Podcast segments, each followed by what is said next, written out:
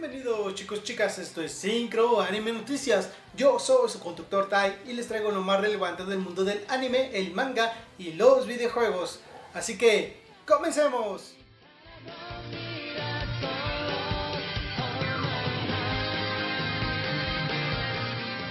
Lo primero de lo que debemos hablar y es algo que se viralizó nuevamente, y digo nuevamente porque esta patinadora artística, Ekvenia Medvedeva, o como se pronuncia ese nombre, del equipo ruso, tuvo una presentación donde caracterizó a Sailor Moon. Eso ya lo había hecho el año pasado y al igual que el año pasado este video se viralizó.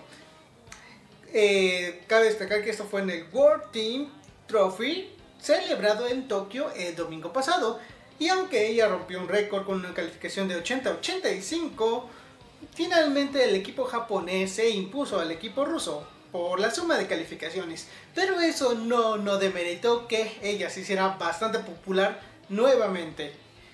Eh, ha sido fanática obviamente de Sailor Moon y obviamente, obviamente de recientemente Yuri on Ice. Vemos aquí una foto de ella diciendo, oh sí amo Yuri on Ice. Obviamente sé que todos ustedes lo vieron, así que disfruten nuevamente este video.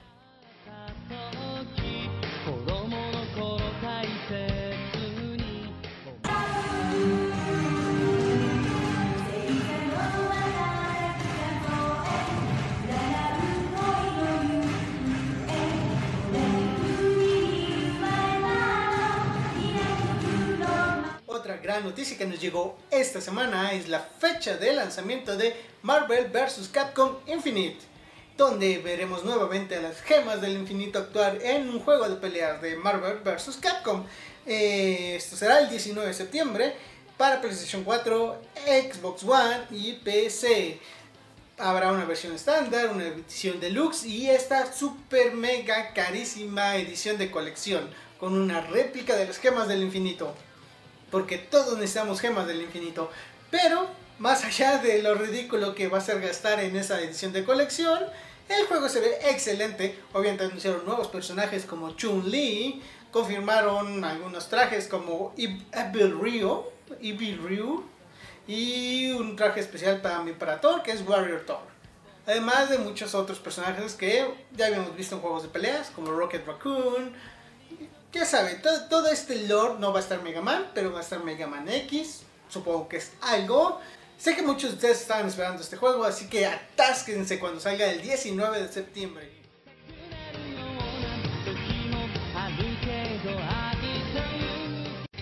What's the biggest thing you ever killed with that bad boy, huh?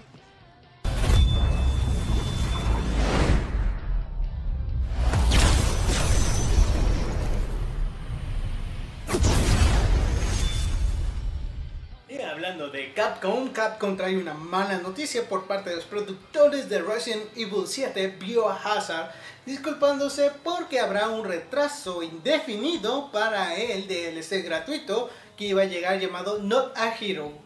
Esto iba a tratar sobre Chris Redfield en una historia por lo que parece al paralelo de lo que pasa en Resident Evil 7. Sabemos que aún siendo tan diferente Resident Evil 7 entra dentro del lore de Resident Evil y esto supongo que iba a tratar de ligar un poquito más o redondear un poquito más esta idea. Se esperaba para primavera, o sea ya para esta temporada y confirmaron que no estará para esta temporada y de momento no saben cuándo estará, pero prometieron trabajar y dar todo su mayor esfuerzo. Teniendo en cuenta lo diferente que fue Resident Evil 7, realmente necesitan tiempo para meter un personaje como Chris Redfield dentro de ese contexto. Así que yo les doy mi voto de confianza y pueden tardarse lo que quieran. これに応えられる作品にしてからお手元に届けたいというふうに考えております。勝手を申しますが、今しばらくお時間をいただければと思います。引き続き、バイオハザード7応援いただければ幸いです。これからもどうぞよろしくお願いいたします。Y por fin, nos presenta un tráiler de su live action. Que se estrenará el próximo 30 de septiembre en en Japón.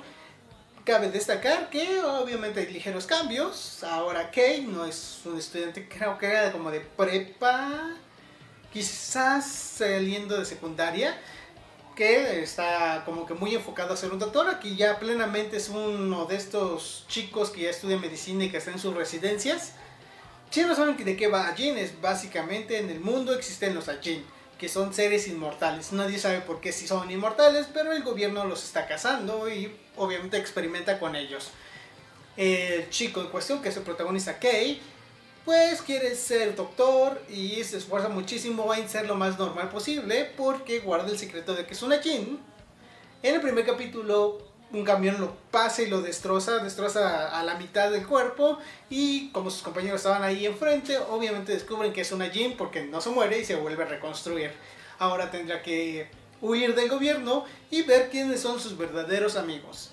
Eh, eh, buena historia, pueden verla a través de Netflix, eh, la versión animada. Hay un manga que también en México ya se está publicando, así que no tiene excusa para no ver allí que realmente vale la pena. Mientras hay que esperar a que también este live action de algo de sí el próximo 30 de septiembre.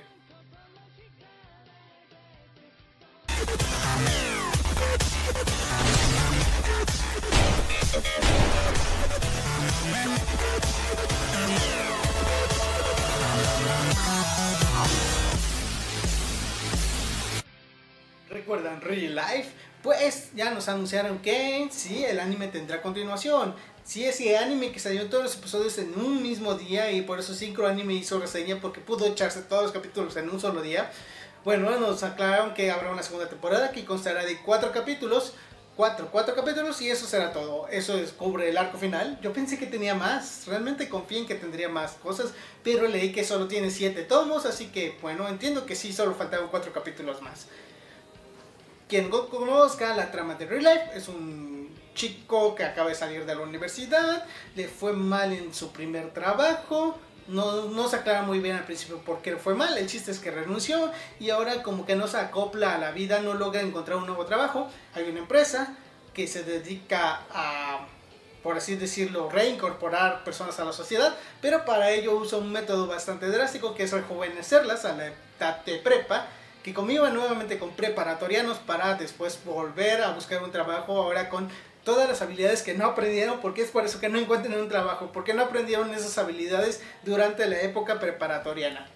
Suena algo confuso, pero yo le doy su oportunidad a la serie y con estos cuatro capítulos, bueno, tendremos una conclusión.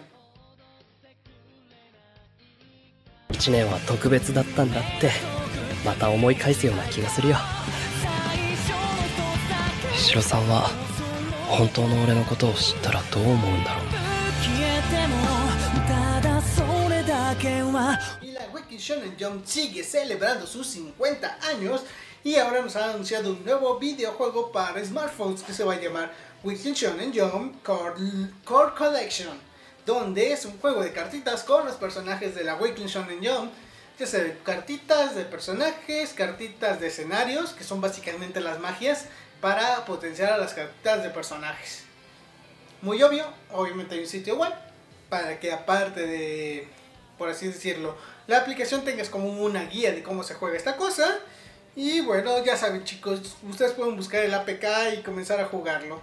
Esto se estrenará en verano, como dije, en smartphones en Japón de momento y seguramente así se quedará porque manejar tantas licencias fuera de Japón es todo un lío. Ah, y esto estará a cargo de Bandai Namco.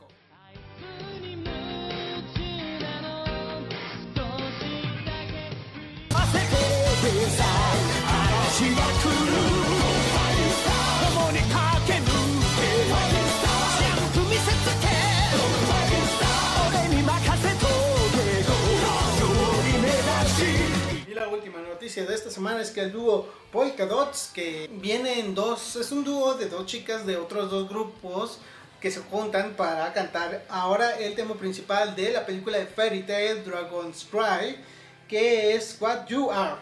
Esto se estrenará el próximo 6 de mayo en Japón y por mi última visita en el Konichiwa Fest, al parecer también llegará a cines en México.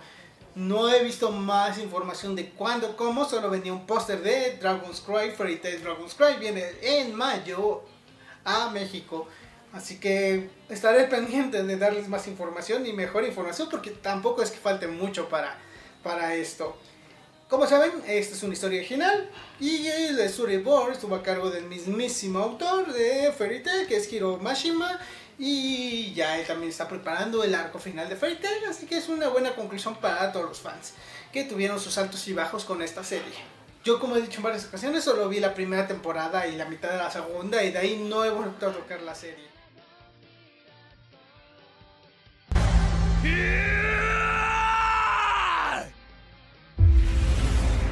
Fairy Tail, Dragon Cry. Lucy. Eso ha sido todo por este video. No olviden que ya estuvo la reseña de Yu-Gi-Oh! Dark Dimensions, que se estrenó el pasado fin de semana en cines en México y todavía tendrá algunas presentaciones el próximo fin de semana. Visita la página de Cinépolis para ver las funciones. eh, Todavía están a tiempo, por si acaso quieren ver esta película, que viene con doblaje al español latino. Si quieren más saber más de mi opinión, ahí está el video con la reseña.